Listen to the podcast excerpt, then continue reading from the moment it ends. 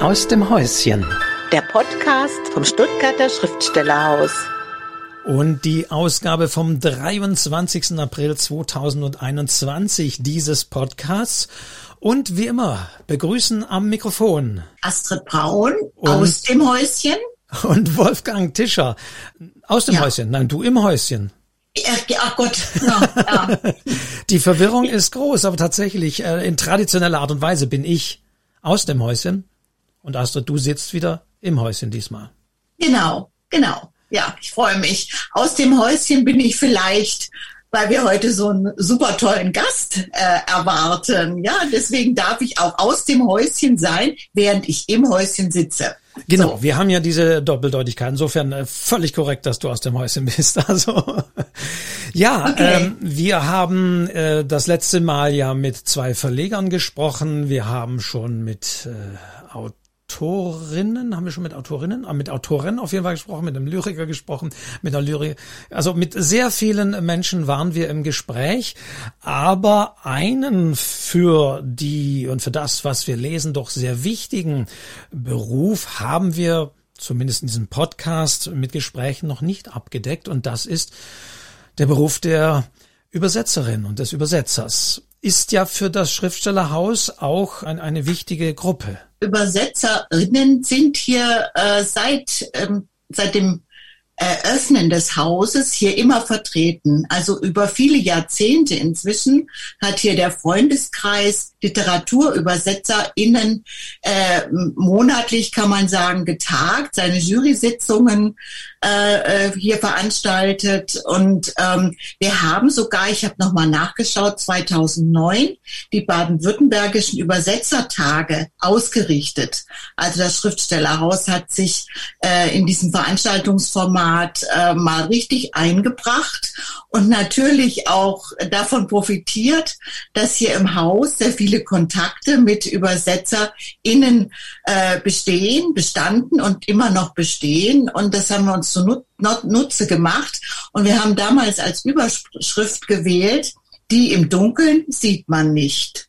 Ich denke, dann sind wir schon ein bisschen ähm, äh, in der Mitte dessen, was wir hier mal herausstellen wollen. Wir wollen die ÜbersetzerInnen aus dem Dunkeln rausholen und ins Licht stellen. Und deswegen freue ich mich sehr, sehr, dass hier heute eine Übersetzerin aus München äh, zu Gast ist im Sinne von per Zoom in der Konferenz. Ich begrüße ganz herzlich Tanja Handels.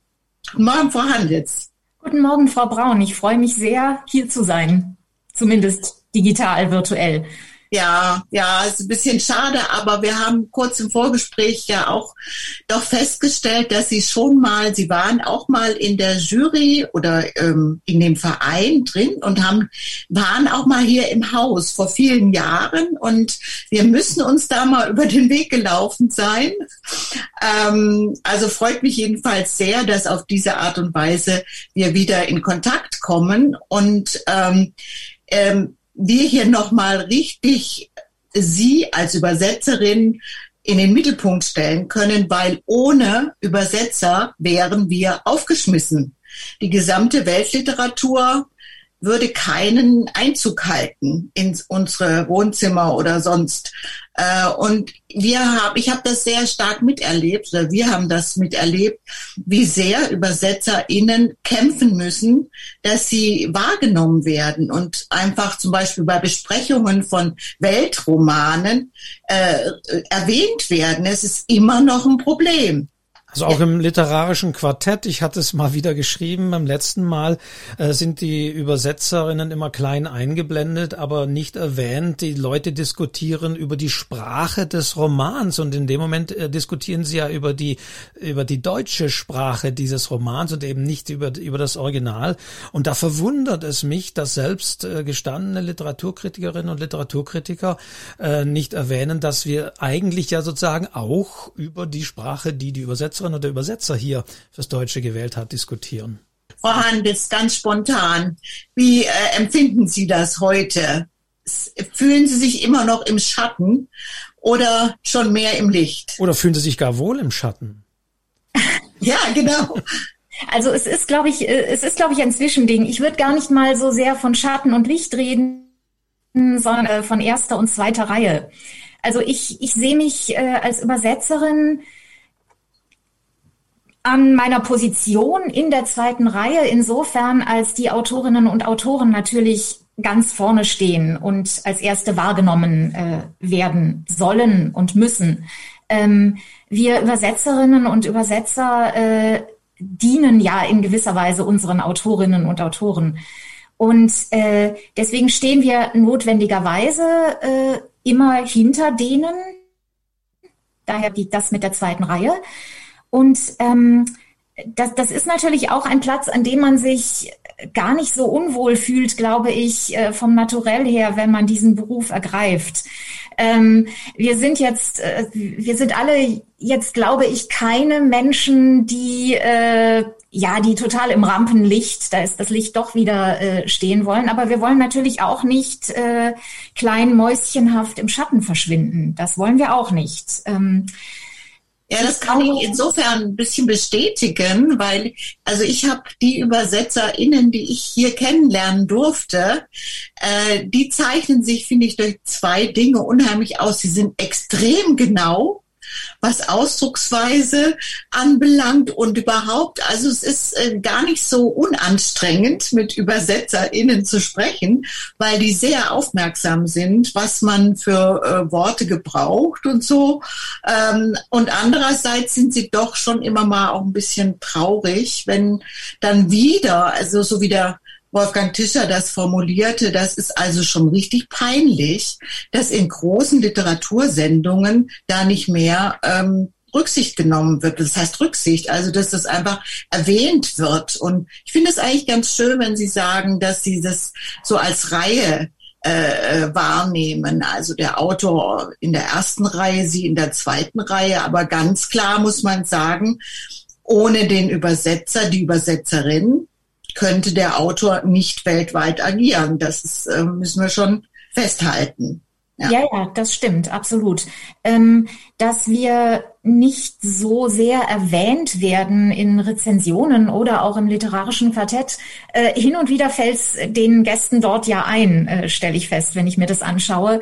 Und dann äh,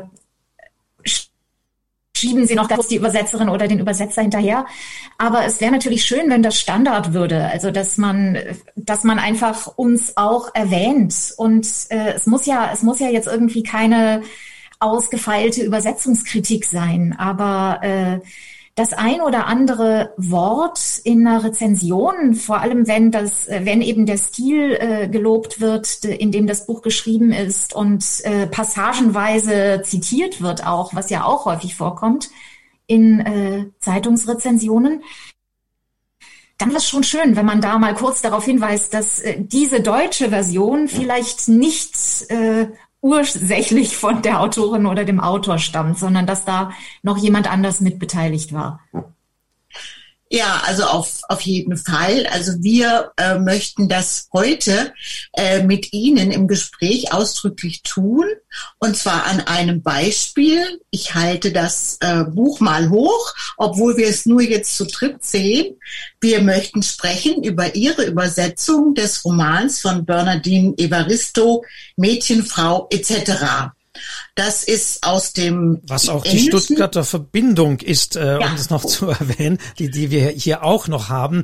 Denn äh, dieses ja viel diskutierte und auch sehr, sehr gelobte Buch ist eben erschienen im Tropenverlag, sprich bei Klettkotter, sprich in einem Stuttgarter Verlag. Also da haben wir auch nochmal die Verbindung wiederum hier nach Stuttgart. Aber genau, was ist zu Bernardine Evaristo noch zu sagen, was vielleicht die meisten Ja, also ich meine, dieses, äh, die Autorin, da muss, muss man ein bisschen ausholen, die hat ja schon bevor dieses Buch äh, so unglaublich toll ausgezeichnet wurde, nämlich mit dem Man Booker Preis, hat sie äh, schon acht Romane veröffentlicht gehabt und hatten eben 2019 gemeinsam oder geteilt mit Margaret Atwood diesen Booker-Preis erhalten für diesen Roman.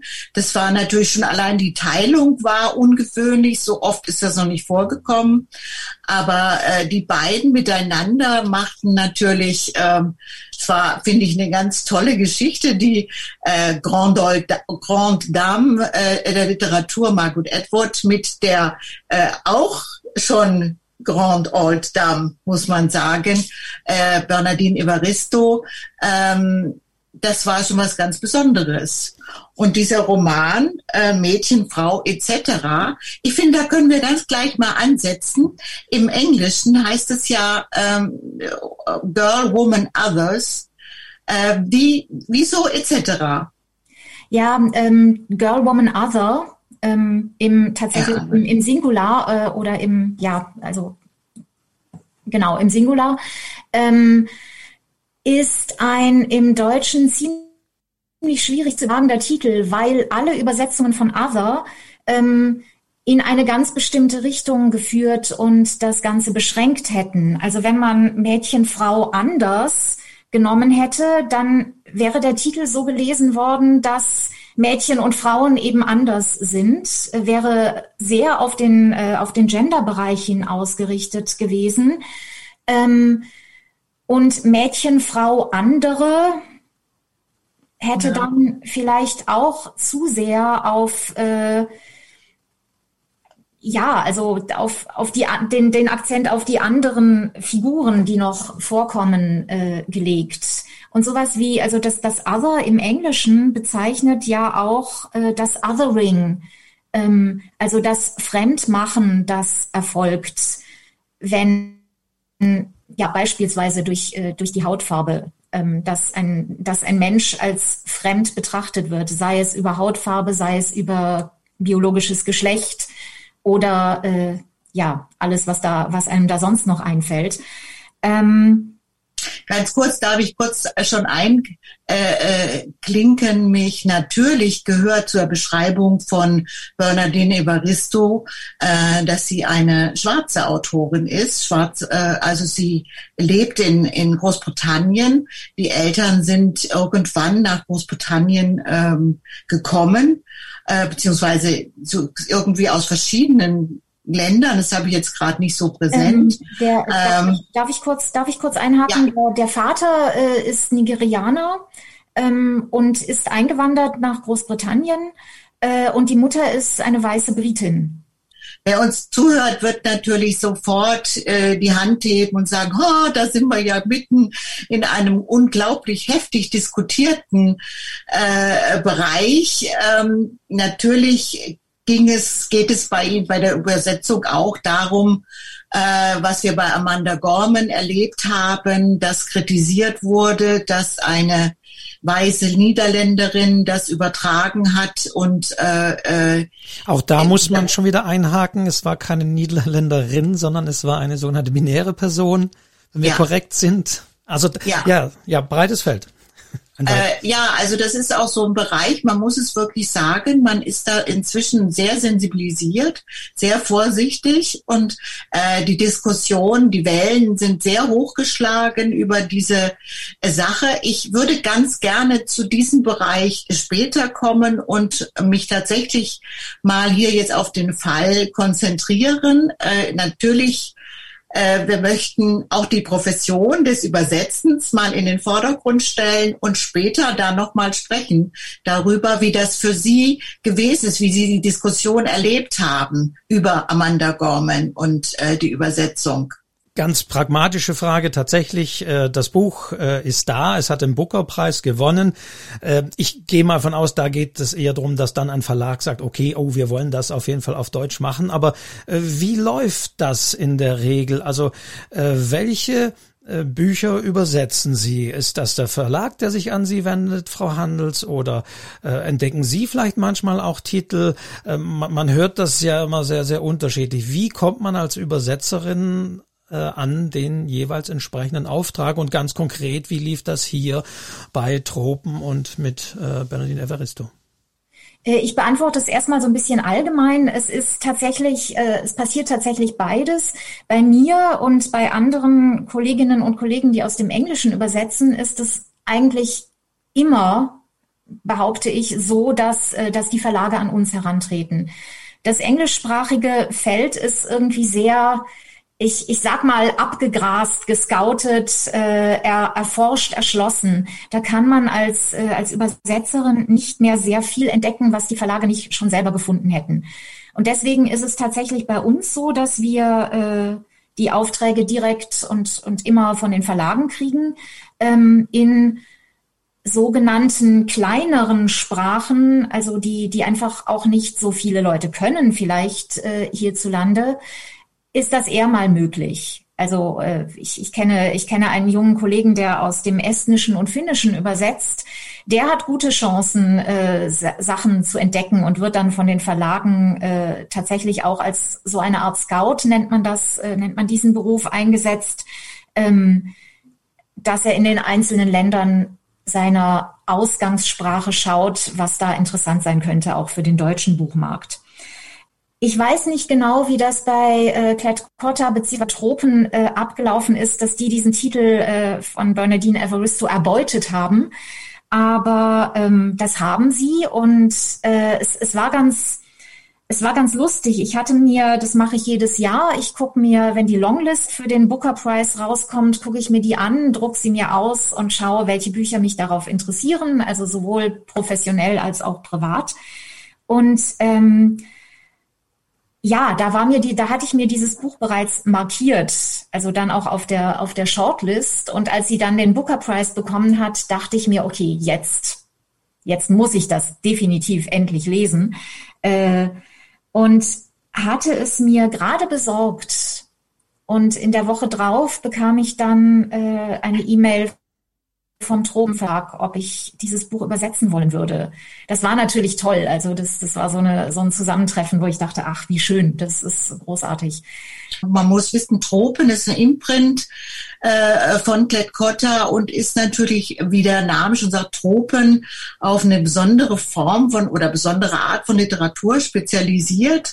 Äh, und wenn man so sieht, was im Tropenverlag veröffentlicht worden ist, kann ich mir jetzt im Nachhinein sehr gut vorstellen, dass die da schon in den Startlöchern gesessen haben und das überlegt haben äh, zu erwerben, weil das passt sehr gut in das Programm vom Tropenverlag, aber das nur ganz nebenbei. Ja, das stimmt. Also die haben ja auch ein Händchen für Booker Prize Trägerinnen. Äh, die hatten ja auch ähm, im, im Jahr zuvor hatten sie die ähm, äh, Milchmann von Anna Burns, das war der Booker Prize 2018.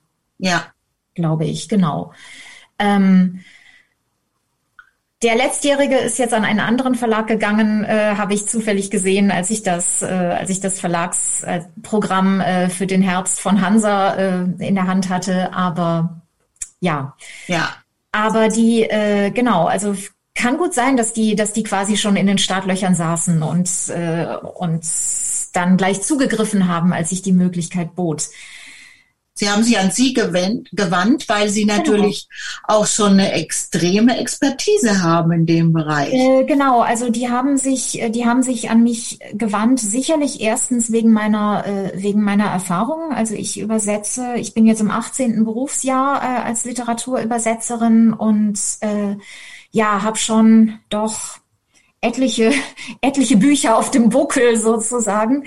Ähm, und ganz konkret haben Sie mich sicherlich auch speziell für diesen Titel äh, angefragt, weil ich Sadie Smith übersetze seit äh, ja seit zehn Jahren jetzt genau tatsächlich. Mhm.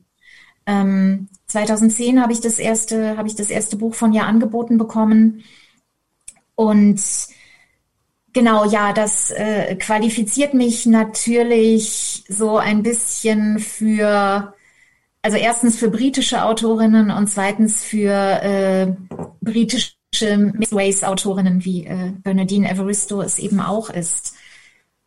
Ja, also ja, das habe ich auch vermutet, dass eben Sadie Smith im Hintergrund und auch viele andere Autorinnen, man muss das jetzt ausdrücklich äh, hinzufügen, ja. Also es ist jetzt nicht nur wegen Sadie Smith, äh, sondern wegen der großen Erfahrung, die, die sie haben, einfach im Übersetzen von englischer Literatur. Genau, ja. also äh, ich habe auch, ich habe auch tatsächlich, ich übersetze schon auch amerikanische äh, Autorinnen und Autoren, äh, aber ich habe tatsächlich eine gewisse Sozialisierung fürs britische Englisch. Also ich, ich habe Anglistik studiert, ich habe dort äh, Teile meines Studiums auch im, im Land verbracht und ähm, Großbritannien ist mir tatsächlich in gewisser Weise näher als, äh, als die USA noch.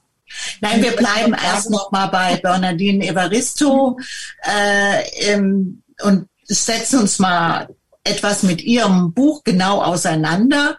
Äh, wir haben verabredet, das fände ich jetzt an der Stelle ganz passend, dass Sie die, die erste Seite, den Anfang einfach mal lesen und dass wir dann äh, danach über den Inhalt des Buches und auch über die Übersetzungsschwierigkeiten äh, oder Freuden, die Sie erlebt haben beim Übersetzen dieses Romans. Bitte. Genau, dann äh, lese ich die ersten knapp anderthalb Seiten ähm, ja, und steige einfach gleich ein ohne große Vorrede. Amma geht an der Promenade des Wasserlaufs entlang, der ihre Stadt zerteilt. Frühmorgendliche Frachtkähne ziehen langsam vorbei. Links von ihr liegt die nautisch gestaltete Fußgängerbrücke mit dem schiffsdeckhaften Weg und den Segelmastpylonen. Rechts von ihr die Biegung im Fluss, wo er vorbei an der Waterloo Bridge nach Osten fließt, hin zur St. Paul's Cathedral. Sie spürt die Sonne aufgehen, noch ist es luftig, bevor Hitze und Abgase die Stadt verstopfen. Weiter vorne auf der Promenade spielt jemand etwas passend Erhebendes auf der Geige. Heute Abend hat Ammas Stück Die letzte Amazone von Dahomey im National Theatre Premiere. Sie denkt daran zurück, wie sie mit dem Theater angefangen hat, wie sie und ihre Komplizin Dominique sich den Ruf erwarben, Stücke zu stören, die ihr politisches Empfinden verletzten, hinten aus dem Parkett ihre kraftvollen Schauspielerinnenstimmen hören ließen, um dann schleunigst zu verschwinden. Protest, glaubten sie, müsse öffentlich sein, penetrant und absolut nervtötend für die, denen er galt, Sie weiß noch, wie sie einem Regisseur, in dessen Stück sich halbnackte schwarze Frauen aufführten wie die Bekloppten, ein Glas Bier über den Kopf geleert hat, um sich dann in die Gassen von Hammersmith zu verdrücken, mit Gebrüll. Danach verbrachte Amma Jahrzehnte im Off, schleuderte als Rellin Handgranaten auf das Establishment, das sie ausschloss, bis der Mainstream zu schlucken begann, was mal radikal war, und sie auf einmal hoffte, Teil davon zu werden – was aber erst geschah, als vor drei Jahren eine Frau das künstlerische Ruder am National übernahm. Und der Anruf kam, nach so langer Zeit höflicher Absagen all ihrer Vorgänger, eines Montagmorgens, gleich nach dem Frühstück, als Ammas Leben sich leer vor ihr erstreckte und sie sich auf nichts als Internetserien freuen konnte. Ein tolles Stück müssen wir machen, würden Sie auch die Regie übernehmen? Ich weiß, es ist kurzfristig, aber vielleicht hätten Sie ja diese Woche mal Zeit für einen Kaffee. Ja, vielen Dank, Frau Handels, für die, für die Lektüre der ersten anderthalb Seiten. Also wir sind im Thema, es geht um eine äh, Theaterregisseurin, eine Theaterautorin, die gebeten wird, ihr Stück, die letzte Amazone von Dahomey, zu inszenieren. Und äh, in diesen, äh, ja, in diesen Reigen, der sich jetzt eröffnet, äh, kommen zwölf Frauen zwölf verschiedene Schicksale, äh, die so ein bisschen ähnlich immer eingeführt werden. Also alle Frauen, je, jeder Frau wird ein einzelnes Kapitel gewidmet und alle äh, schlendern oder gehen irgendwo hin und werden dann eingefangen und dann beginnt die Innensicht dieser Frauen und die erzählen ihr Leben, ihr Schicksal und es ist, äh, ja, es ist so Kontinente umfassend, äh, wo diese Frauen herkommen, was sie erlebt haben, wie sie mit Emma verbunden sind. Das ist ja eine ganz wichtige, also sie bleibt die Bezugsperson.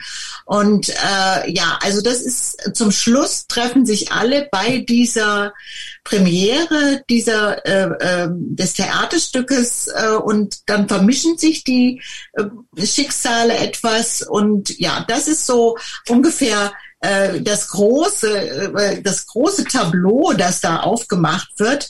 Und ähm, interessant finde ich, es geht um ein Theaterstück, es gibt eine Binnensicht, also vieles denkt, wenn man ein bisschen sich damit auskennt, man denkt an Shakespeare-Stücke, wo es auch immer ein Stück im, ein Theaterstück im Theater äh, gegeben hat, äh, ja, und äh, ja, man hat auch das Gefühl, dass die Sprache dieses Romans aufgreift poetische Passagen, erzählende Passagen und sehr unterschiedliche Stimmen. Also es geht immer schon auch sehr um die gesprochene Sprache. Das ist, denke ich, für Sie als Übersetzerin äh, auch eine Herausforderung gewesen, äh, die verschiedenen äh, Sprachschichten auszugraben. Und jetzt, wenn wir mal genau reingucken und uns mal angucken, wie, wie, wie sieht das gedruckte Buch aus? Man sieht als erstes, es gibt fast keine Satzzeichen. Das heißt, wie haben Sie das wahrgenommen, dass da so was, was man ja als Leser ein bisschen fürchtet, dass man keine Struktur hat, dass da Dinge so runtergespult werden? Wie war das? Wie war das für Sie? Ja, also das ist natürlich, äh, das ist ganz spannend bei diesem Buch, weil es einerseits diese, diese sehr spezielle Form hat. Also es, es ist im Prinzip so, dass jedes, äh, also die, die zwölf Kapitel, die Sie schon erwähnt haben, sind nochmal unterteilt in verschiedene Unterkapitel und jedes dieser Unterkapitel beginnt äh, mit einem Großbuchstaben, sei es ein Vorname oder äh, irgendein anderes Wort teilweise auch. Und am Ende dieses Unterkapitels steht dann ein Punkt. Ganz selten auch mal ein Fragezeichen oder ein Aufruf, Ausrufezeichen, aber auf jeden Fall diese, diese Punkte am Ende der Unterkapitel sind die einzigen Punkte im ganzen Buch. Und äh, das Ganze ist angeordnet in ich habe das für mich immer Verse genannt. Ah, ja. Äh, beim Übersetzen, weil es auch so ein bisschen aussieht wie, äh, wie Gedichtverse. Also manchmal sind die, äh, sind die Absätze länger oder die Verse länger, aber manchmal sind sie auch ganz kurz und fließen so ineinander. Die Autorin selber nennt dieses, äh, diese Art des Schreibens auch Fusion Fiction. Mhm. Also äh, tatsächlich in, ineinander fließende äh, Fiktion. Ähm, und das finde ich, das finde ich ganz schön. Es erinnert so ein bisschen an so Homer-Verse. Also es hat nicht, genau. diesen, es hat nicht das Versmaß, aber es hat so ein bisschen so dieses, es soll ja auch eine, ein bisschen ein, eine mythologische Dimension es hat auf jeden Fall, es hat auf jeden Fall was enorm episches. Also äh, wie, wie Sie auch sagten, man hat diese, äh, man hat dieses dieses Tableau äh, der ähm, zwölf Frauen. Ja. Wenn wir sie mal so, es ist auch da eine nicht-binäre Person dabei oder eine als Frau geborene, die später feststellt, dass sie gerne nicht binär leben möchte. Ähm, die äh, einerseits tatsächlich Kontinente umspannt, ähm, andererseits aber auch äh, sehr, sehr viel Zeit. Also das, das Buch beginnt in gewisser Weise, also jetzt nicht, es beginnt nicht physisch, es beginnt mit Amma äh, in der Jetztzeit. Ähm, aber es gibt Figuren, die gehen bis ins 19. Jahrhundert zurück. Also die, ich glaube, die, ähm, die älteste im, in diesem Sinne Figur Grace äh, ist in den 1890er Jahren geboren. Ja. Mhm. Und das äh, und es geht bis heute und die die Protagonistinnen haben ein Alter zwischen 19 und 93. Mhm. Das äh, ist natürlich äh, eine wahnsinnige wahnsinnige Bandbreite. Ähm, ich habe mal äh, ich habe in einem der Interviews mit der Autorin äh, gehört, sie hatte ursprünglich mal vor 100 äh, schwarze Frauenfiguren ähm, in den Roman hineinzubringen. Das hat sie dann so peu à peu runter, runtergekürzt. Ähm, sind wir dankbar dafür? Äh, ja, aber einerseits sind wir ihr dankbar dafür, andererseits äh, hat sie ähm, hat sie natürlich auch mit diesen Zwölfen schon ganz, ganz enorm viel abgedeckt und macht so ein schillerndes äh, Panorama von Leben auf, ähm, das ja, also dass, dass ich, dass ich ganz unglaublich eindrucksvoll finde. Und ich bin abgeschwiffen, tut mir leid. Ja. Ähm, die Form die vielleicht auf der ersten oder auch noch auf der zweiten Seite äh, abschreckend auf LeserInnen wirken kann, ähm, verliert spätestens ab der dritten oder vierten Seite ja völlig ihre, äh, ihre abschreckende Wirkung. Und ähm, das Buch ist jenseits dieser Form äh, total flüssig und heutig und äh, fesselnd erzählt und zieht einen, finde ich, sofort rein, wenn man, wenn man sich, wenn man sich darauf einlässt. Und ähm, im Prinzip ist jedes dieser Unterkapitel ein langer Satz, aber natürlich durch die Versstruktur äh, gibt es immer Atempausen dazwischen und man kann einfach auch sich, sich innere Sätze zurechtlegen, die mal hier enden, äh, mal, äh, mal oben an den Vers anschließen und mal an den nachfolgenden. Das ist natürlich eine Herausforderung beim Übersetzen gewesen, weil ich da manchmal grammatikalisch einfach gucken musste, passt das jetzt sowohl oben, also an den Vers davor, als auch unten an den Vers danach, damit man die sozusagen, also damit sich jede Leserin, jeder Leser die eigenen Sätze daraus zusammenbauen kann.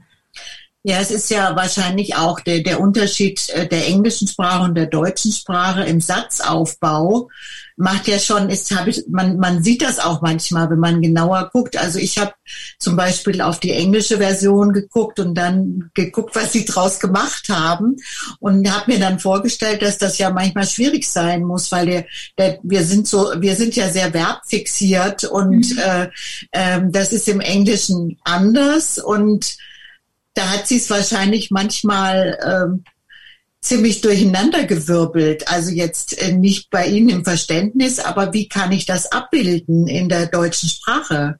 Ja, klar, natürlich. Also es ist äh, es ist schon so, dass dass wir also gerade gerade als Englischübersetzerin ähm, habe ich natürlich die Erfahrung, äh, wie ich an englische Sätze herangehe. Es gibt oft das Phänomen, dass ich den äh, englischen Satz dann für, die, für seine deutsche Fassung quasi von hinten aufzäume. Das kann man eventuell ganz gut sehen. Ähm, an dem äh, Moment, dem zweiten Absatz, den ich vorgelesen habe, wo äh, Amma und Dominique die Stücke stören. Also äh, Heckling-Shows steht da im, ja. im Original. Der Satz hinten aus dem Parkett ihre von Schauspielerinnen Stimmen hören ließen, um dann schleunigst zu verschwinden. Ähm, der heißt im Englischen Their powerfully trained actors' voices projected from the back of the stalls before they made a quick getaway. Da sieht man das ganz klar. Also ich habe die, ähm, ich habe hinten aus dem Parkett äh, from the back of the stalls nach vorne genommen im Deutschen. Mhm. Dann die, äh, die Schauspielerinnen-Stimmen angeschlossen. Und ganz, ganz zum Ende äh, vor dem Nebensatz hin kommt dann das Verb, was viel mehr der deutschen Satzstruktur entspricht. Und die englische Satzstruktur ist aber, äh, ja, also macht, setzt das ganz anders zusammen. Passiert das bei Ihnen tatsächlich aufgrund der Erfahrung äh, sozusagen routinemäßig? Jetzt, wenn Sie das so erläutern, äh, dann bekommt man den Eindruck, dass wirklich wahnsinnig viel da äh, gebaut und, und Gedanken reingepackt werden müssen, aber dann würde wahrscheinlich die Übersetzung nie fertig werden. Das heißt, ist das die, die, die Expertise, die man einfach mitbringt?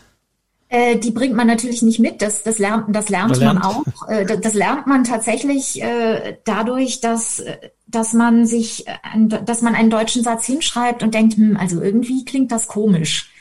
Äh, irgendwie ist das hölzern und holpert und dann fange ich halt an, es, es umzudrehen und herumzuprobieren und so weiter äh, und komme letztlich zu diesem Ergebnis. Also das ist sozusagen der induktive Weg aus der Praxis heraus. Es gibt natürlich auch äh, spannende Bücher für angehende Übersetzerinnen und Übersetzer, die, äh, die das bereits erläutern. Also ein äh, wichtiges Buch für gerade für EnglischübersetzerInnen ist äh, Judith Machainer, das war dem Mekum, äh, wo sie, wo sie ganz, äh, ganz klare Vergleiche zwischen dem Englischen und dem Deutschen zieht und guckt, wo unterscheiden sich diese Sprachen Muss ich mir dann eigentlich einen, einen Übersetzer, eine Übersetzerin so vorstellen, dass die permanent laut vor sich hinsprechen? Das kann passieren, ja. Also ja, die Übersetzerin hier auf jeden Fall. Ähm, ich mache beispielsweise auch, wenn mir irgend die Zeit dazu bleibt, äh, einen letzten äh, Überarbeitungsgang, bei dem ich mir das Ganze, also den deutschen Text einmal laut vorlese. Ah, okay. Mehr oder weniger ganz. Also wie gesagt, das ist äh, oft ist dafür, also oft ist fürs ganze Buch nicht die Zeit, aber ich versuche dann eben so viel möglich mir mir tatsächlich auch laut vorzulesen, weil man da noch mal viel mehr merkt, äh, was noch nicht was noch nicht ganz stimmt, was noch nicht ganz sitzt oder wie wir oft sagen, noch nicht ganz im Deutschen angekommen ist. Ähm, denn es geht ja darum, dass sich der Text auf Deutsch genauso flüssig und fesselnd lesen soll, wie, äh, wie er das für die äh, für das, das englischsprachige Lesepublikum tut. Ja, das, ich, das ist das schöne, das ist das schöne Stichwort, wenn ich noch ein, äh, wenn ich noch eine Fachvokabel einbringen darf, der Wirkungsäquivalenz. Ah, okay, ja. Äh, es ist so, ich habe irgendwo gelesen, da haben Sie gesagt in einem, in einem Interview, dass Sie möchten, dass das eben genauso flüssig äh, rüberkommt. Äh, ähm, nun ist der Eindruck des Flüssigen, ja, kann man auch sehr viel drüber diskutieren. Es gibt ja nun, sage ich mal, Bücher, wo flüssig nicht unbedingt das wäre, was ich damit sprachlich assoziiere. Ja, also ich glaube, flüssig ist vielleicht nicht so ganz das richtige Wort. Also es muss dieser, der Tonfall, der ganz speziell, die ganz spezielle Sprachmelodie, die sich in der Herkunftssprache ab bildet, dass man das erwischt und so rüberbringt. Ja klar, ja klar. Also flüssig ist jetzt ist jetzt tatsächlich aus diesem Buch herausgesprochen, weil da dies, diese Gratwanderung zwischen äh, das das liest sich das liest sich so weg und gleichzeitig es hat sehr es hat einen sehr sehr tiefen Gehalt und auch durchaus einen stilistischen und literarischen sehr hohen Anspruch. Ähm, es mag natürlich oder beziehungsweise es gibt Bücher, äh, da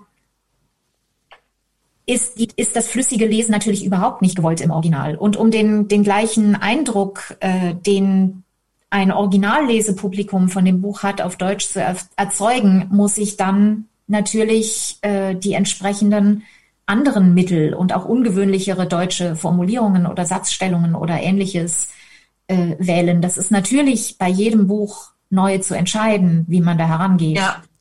Und welche Mittel ich im Deutschen dann wähle dafür.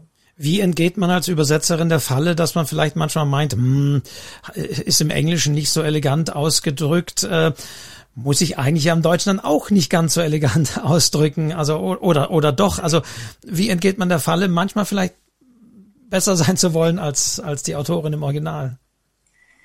Das ist eine gute Frage.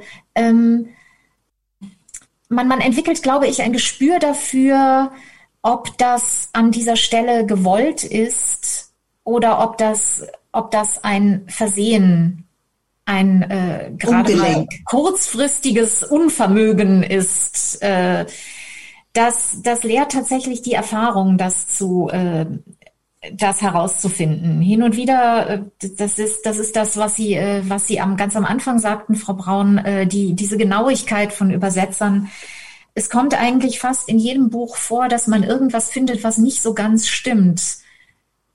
Also ja. das geht vom klassischen Continuity-Fehler, wie man ihn auch aus Filmen kennt, dass äh, die, die Figur gerade noch ein blaues Oberteil anhatte und zwei Seiten weiter hat sie plötzlich ein grünes an und es ist aber noch dieselbe Situation. Ähm, bis hin zu so ganz so ganz kleinen Sachen, dass irgendwas zeitlich nicht stimmt, dass äh, ja, oder auch eine Beschreibung geografisch finde ich. Also dass ich, ich weiß von ÜbersetzerInnen, die sozusagen äh, nachgewiesen haben, dass der beschriebene Straßenverlauf im Roman so nicht stimmen kann, weil sie mit der, genau, mit der Straßenkarte ja. dahergekommen sind ja, ja, und das, das verglichen haben. Ja. Äh, ist auch, das ist auch gern genommen. Ähm, ich, ich übersetze, ich sitze gerade an einem, äh, an einem amerikanischen Buch, das spielt in New Orleans ähm, und klar gucke ich mir da jede Straße äh, auf, auf Google Maps an. Ah, okay. Mhm. Zumal ich da noch nie gewesen bin. Das ist nun eine Autorin, die ist äh, aus, aus New Orleans gebürtig, die, der unterläuft da natürlich kein Fehler. Das, äh, das ist völlig klar. Aber ähm, trotzdem gucke ich mir das alles an, weil allein schon um mich zu orientieren. Und das mache ich, das mache ich eigentlich bei allen Büchern, wo Orte vorkommen, die ich nicht gut kenne. Ähm, und bei der Gelegenheit passieren dann solche Dinge. Dann denkt man sich plötzlich, Nanu, das sieht doch ganz anders aus, als das hier im Buch beschrieben ist. Da man an nachzuforschen. Und so deckt man dann gegebenenfalls auch mal einen Fehler im Original auf. Mhm. Das passiert aber bei, äh, ja, bei, bei, bei, bei Bernardine Evaristo war es eine, ähm, eine Rechnung äh, in dem Ka Kapitel über Carol, die ein Genie ist. Ja. Ähm, und da wird eine, da wird eine Modellrechnung äh, gezeigt und äh, oder beschrieben. Und ich bin nun kein Mathe-Genie, das, das weit davon ist. Aber trotzdem habe ich dann recherchiert, einfach der, der, äh, weil ich auch verstehen wollte, wie die Rechnung läuft. Ja. Und äh, habe dann, hab dann festgestellt, das ist, das stimmt nicht im Original. Nun ist es aber so, dass die das tatsächlich in der Zwischenzeit im Englischen auch entdeckt hatten und die äh, die Lektorin hatte eine ältere, äh, eine, eine neuere Auflage, eine spätere ja. Auflage als ich. Ähm, und in der war das schon, war das schon so angepasst, wie, äh, wie wir es dann im Deutschen auch gemacht haben. Ja, zusammenfassend könnte man sagen, äh, äh, der Autor oder die Autorin, die müssen ein bisschen Angst haben für Übersetzerinnen, weil es kann ja dann schon auch mal passieren, dass dann korrigiert wird oder dass dann Einwände kommen. Aber das sind Sie denn auch bisweilen mit den Autorinnen und Autoren im Gespräch oder wie ist das? Also ich habe jetzt dem so entnommen, wie Sie gesagt haben, Sie haben gelesen, dass bei Bernardine Evaristo Sie nicht direkt mit der Autorin bislang in Kontakt waren, aber, aber wie ist das? Kann das mal vorkommen, dass man sagt, nee, das, das muss ich jetzt einfach klären mit, mit der Autorin oder vielleicht sogar mit der, mit der Lektorin des Originaltextes? Ähm, ja, das kommt, das kommt auf jeden Fall vor. Also ich, ich habe eigentlich nach jeder Übersetzung habe ich, habe ich so einen, habe ich so einen kleinen, kleinen oder auch größeren Fragenkatalog mit Sachen, die ich gerne, die ich gerne mit der Autorin äh, noch abklären würde. Das war auch bei, äh, bei Bernadine Evaristo so. Nun ist es allerdings so, dass äh, durch, durch, diesen, durch diesen Booker Prize äh, ist, ist die Autorin mehr oder weniger gleichzeitig in über 30 Sprachen übersetzt worden. Äh, und da, da wäre kann sie wahrscheinlich noch beantworten von, von zig Übersetzerinnen fragen. Ja. Eben genau, da ja. kann dann nicht jede Übersetzerin äh, persönlich mit der Autorin im Kontakt, in Kontakt sein. Das, das geht in so einem Fall einfach nicht. Und deswegen war es in dem Fall so, dass die Fragen gesammelt und an die Agentur geschickt wurden und vom Verlag und dann äh, kamen eben die Antworten zurück teilweise dann eben auch Sammelantworten, wenn mehrere Übersetzer äh, oder Übersetzerinnen aus verschiedenen Ländern die gleichen Dinge gefragt hatten. Sowas kommt ja auch vor. Ganz praktische Frage, würde mich auch noch interessieren. Wie läuft denn Übersetzen bei Ihnen äh, ab? Haben Sie da ein digitales Original? Es gibt ja teilweise auch Software zum Übersetzen.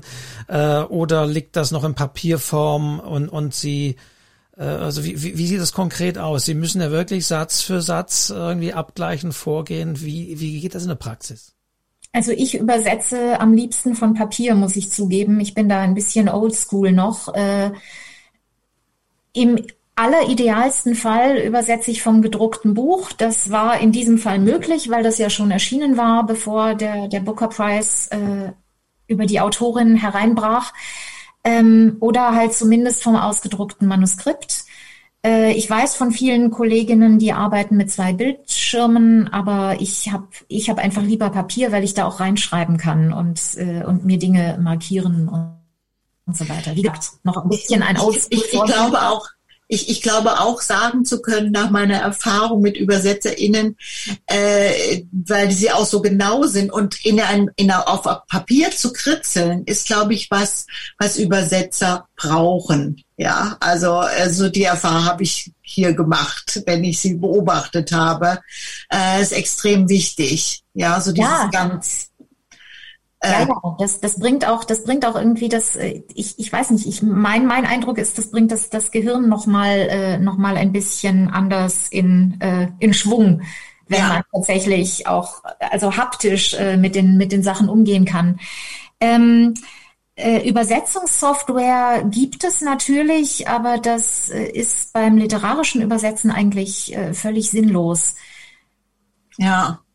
Also eher das, so für, für Fachbücher oder solche, solche Dinge. Das ist für Fach, für Man so auf Terminologien ähm, und so weiter zurückgreifen muss. Genau, ja, genau. Ja. Terminologiedatenbanken und sowas. Oder auch die, äh, also ich kenne mich ein bisschen aus mit diesen äh, äh, sogenannten CAT-Programmen. CAT steht für Computer Aided Translation. Äh, die da kann man dann den Text auch einmal analysieren lassen nach sogenannten Matches, also Sat mhm. äh, Sätzen oder Satzteilen, die, äh, die bereits im, in der Datenbank des Programms liegen und die das dann schon mal einsetzt. Dann hat man selber nicht mehr so viel Arbeit.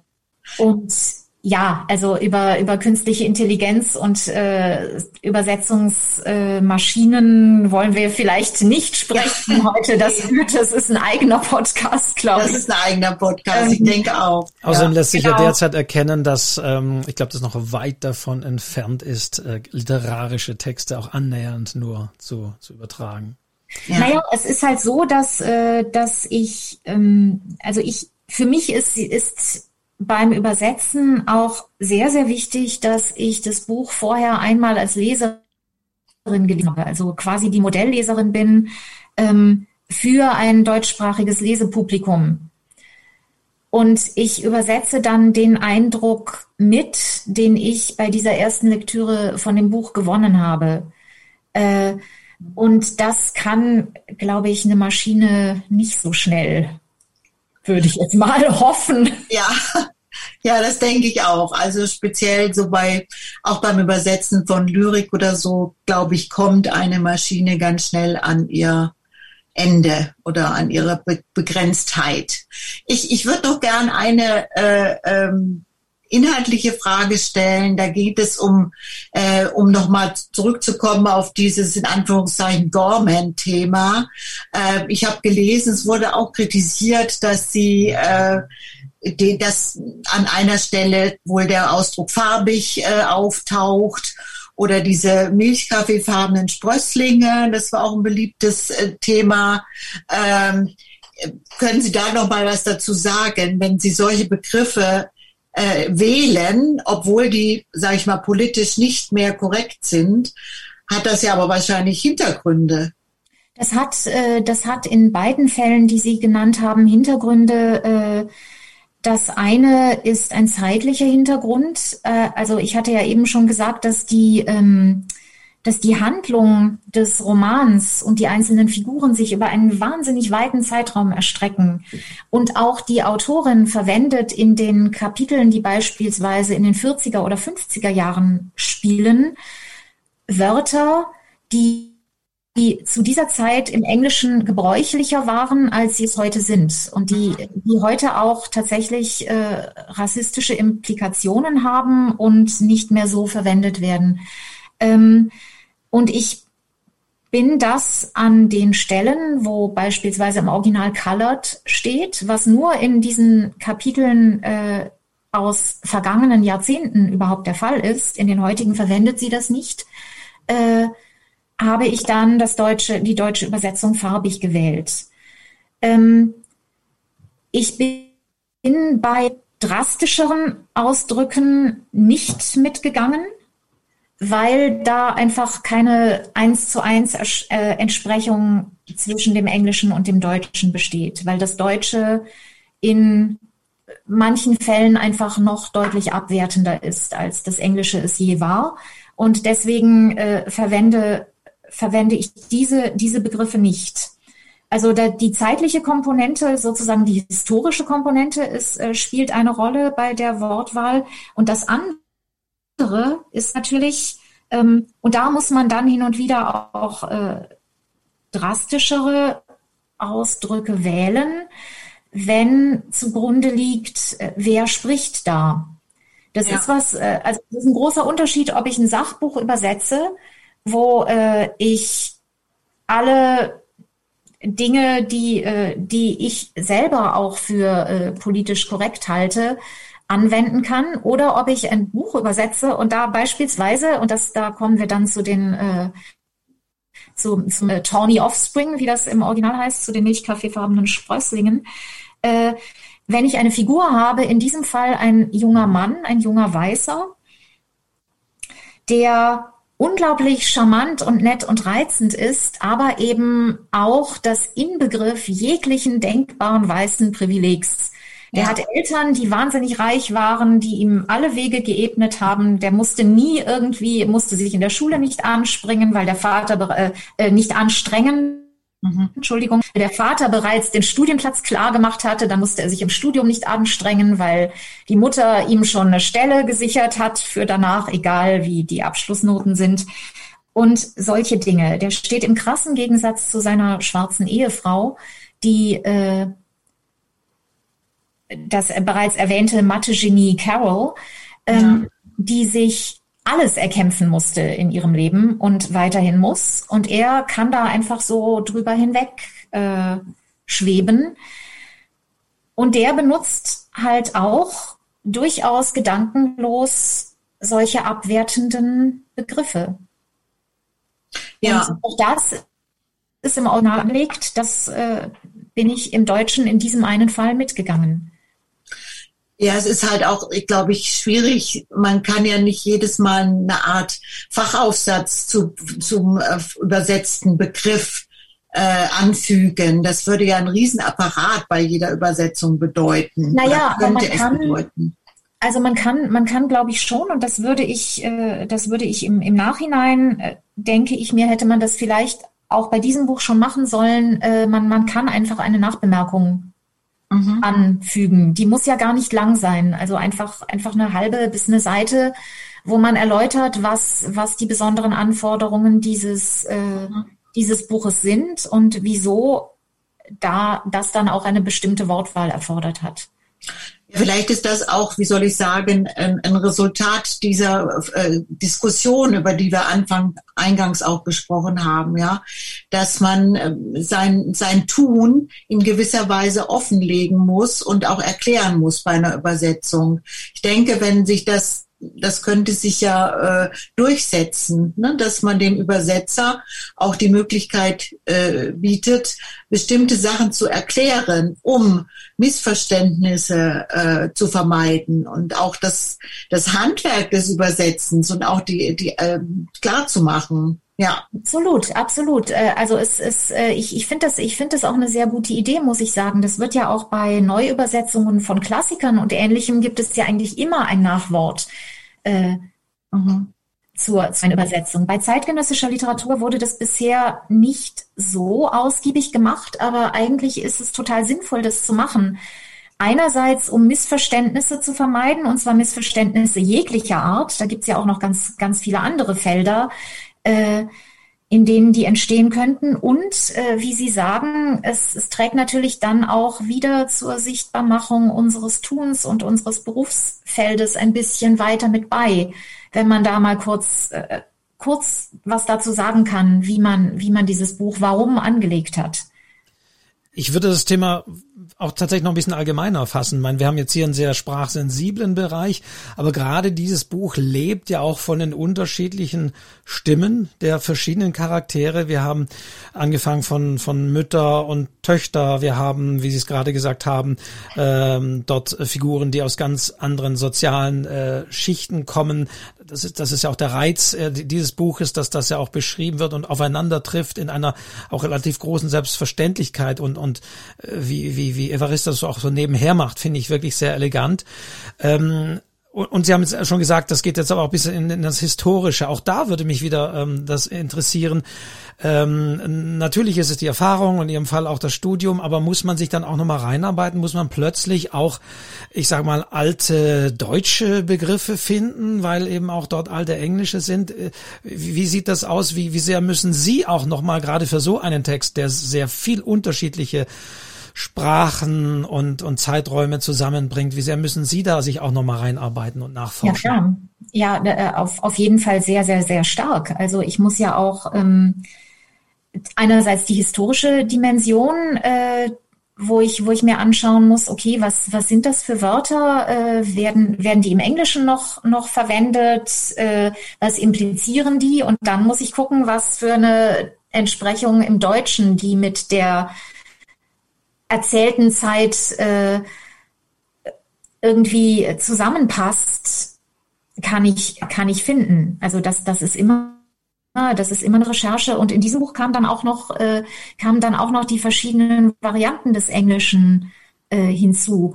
Wie, wie, wie Slang oder Dialekt oder was? Genau, genau, die verschiedenen, ähm, also ich, ich meinte jetzt Sprachen wie, äh, wie Pidgin mhm. oder Patois äh, was in diesem Buch äh, aus Nigeria und aus Jamaika beispielsweise vorkommt und auch ein bisschen noch äh, von Barbados drin ist. Das sind ja alles unterschiedliche, unterschiedliche Sprachausprägungen, die man im Deutschen dann leider, leider auch nicht so unterschiedlich kennzeichnen kann wie das Englische. Das kann es.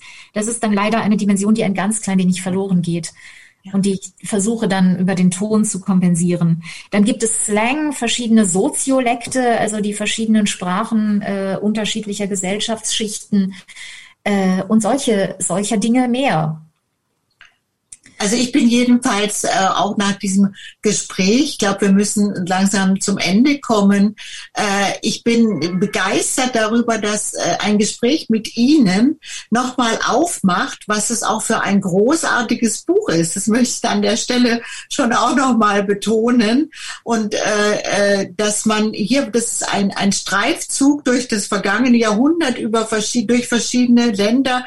Es ist natürlich auch ein Stück postkoloniale britische Geschichte, die sehr, sehr wesentlich ist. Es ist vor allen Dingen unglaublich lebendig und lebhaft, was die geschilderten Frauengestalten anbelangt, äh, die verschiedenen Lebenswelten, die verschiedenen Ausbildungsgrade.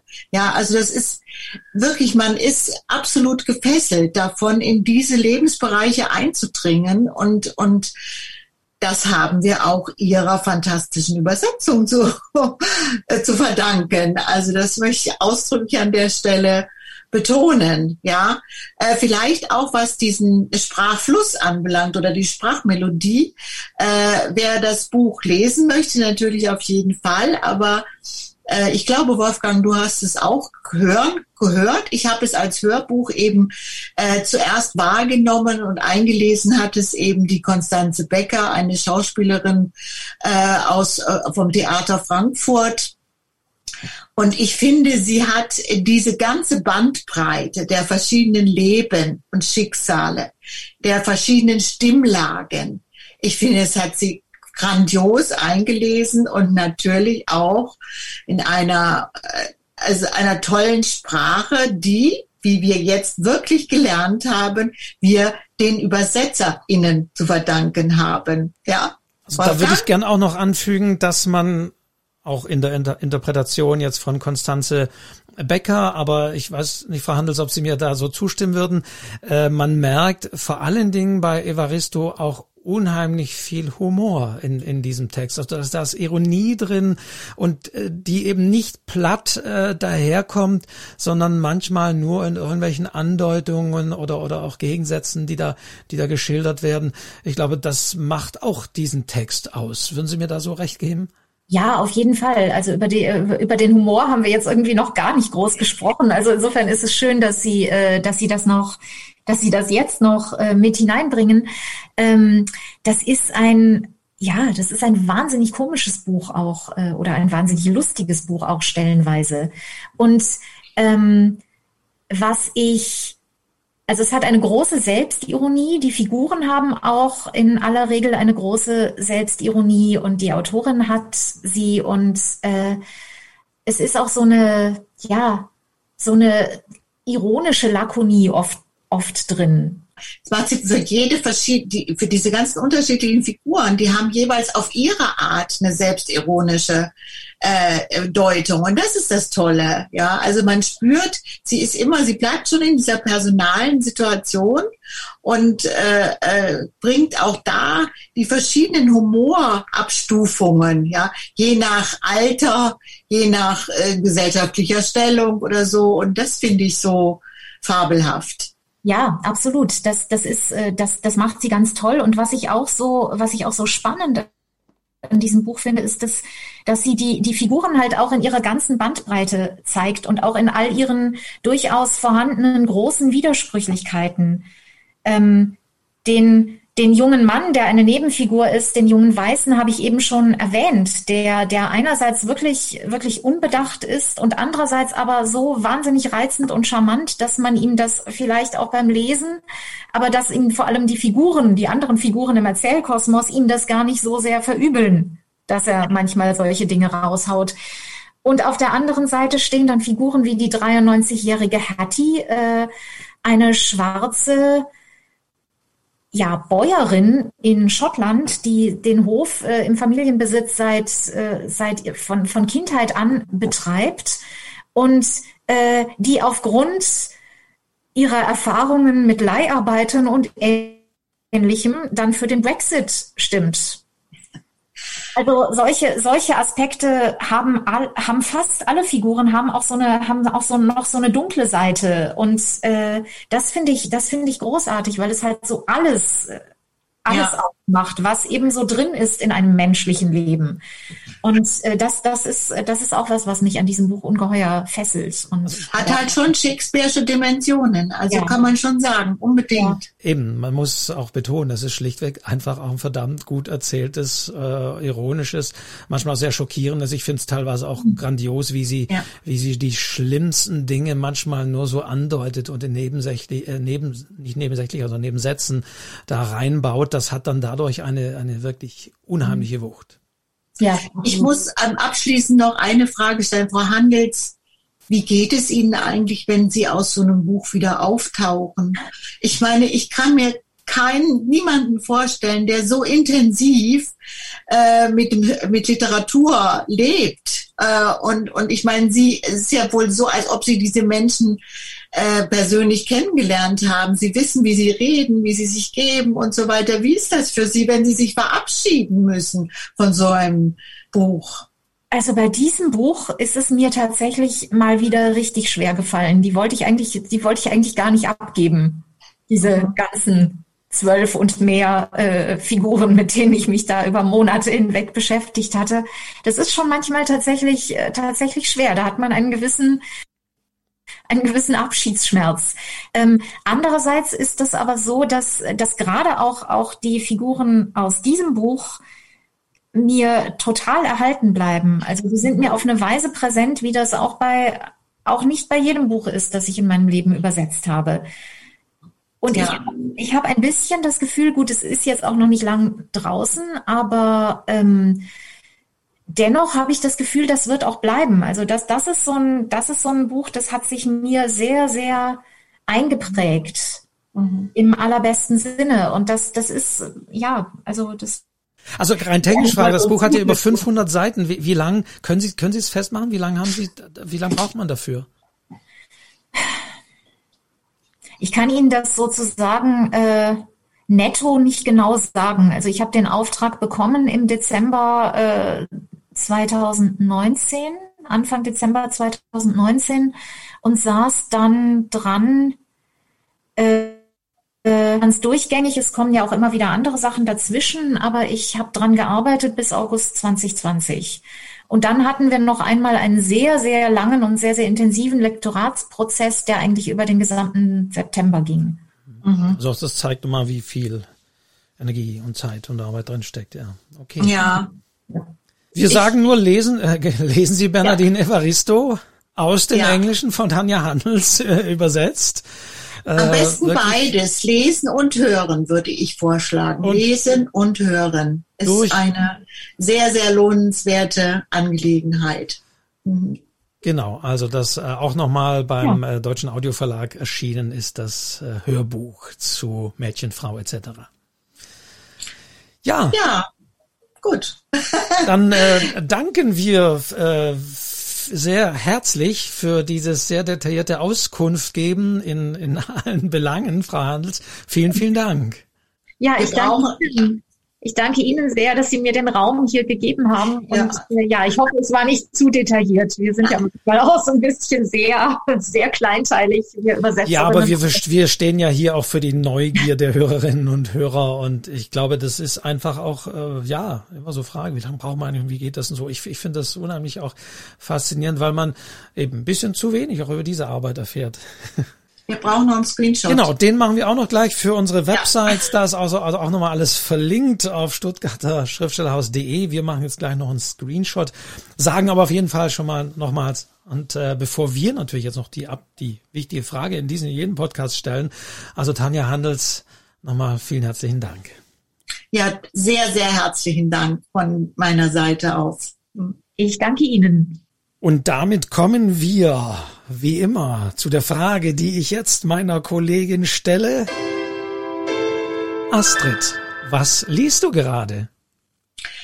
Ja, also nach dem äh, Gespräch über Evaristo ist mir die natürlich auch immer noch im Kopf, spukt die mir herum und die werde ich immer wieder in die Hand nehmen. Aber aktuell lese ich von Eva Schmidt Die Welt gegenüber, ein Erzählband. Eva Schmidt ist eine äh, bekannte Autorin, kommt aus Bregenz, ist also Vorarlbergerin. Und wir haben ja nun mit Vorarlbergern, äh, wenn man ähm, an Arno Geiger denkt, sehr gute Erfahrungen gemacht. Also die Autorin kommt aus Bregenz. Es ist ein Erzählband, der ähm, tatsächlich auch schon auf Bestenlisten inzwischen auftaucht. Erzählungen ähm, ein totales Gegenteil von dem, worüber wir jetzt gerade im Podcast gesprochen haben. Äh, es sind äh, ja relativ karge Erzählungen, aber sehr genau über, wie soll ich sagen, Nachbarn. Also Nachbarn im weitesten Sinne, das Gegenüber. Entweder ist es im Fenster gegenüber oder äh, Blick gegenüber, im Haus gegenüber. Also es sind Beobachtungen ähm, zu Mitmenschen, die einem zwar bekannt sind, aber was man für sich, was man sich für, über die für Gedanken macht, ja. Und es sind so äh, ganz, ganz fein gearbeitete Porträts und auch Stimmungen über Menschen, wie sie sich so in der Nachbarschaft begegnen. Also das Thema äh, Nachbarschaft spielt eine Rolle und ja, erschienen ist der, ist der Erzählband bei Jung und Jung. Ähm, Eva Schmidt, Die Welt gegenüber. Das möchte ich empfehlen. Vielen Dank, Astrid, für diese Empfehlung in dieser Podcast-Folge vom 23. April 2021. Damit wären wir wieder am Ende dieser wirklich sehr spannenden und interessanten Folge. Also lesen Sie Eva Schmidt, lesen Sie Bernardine Evaristo. Verlinkt nochmal und Hinweise nochmal auch auf der Website, wiederhole ich gerne nochmal, stuttgarter-schriftstellerhaus.de.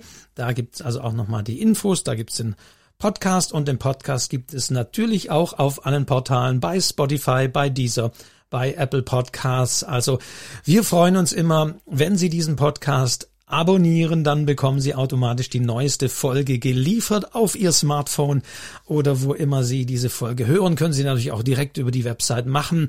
Also wir freuen uns über Abos, über Bewertungen in diesen Portalen und wir freuen uns durchaus auch über Rück Rückmeldungen an info at stuttgarter-schriftschlaus.de kann man auch uns eine Mail schicken, Themen vorschlagen, Bücher vorschlagen, wer weiß. Wir gucken mal, wie wir das einbauen.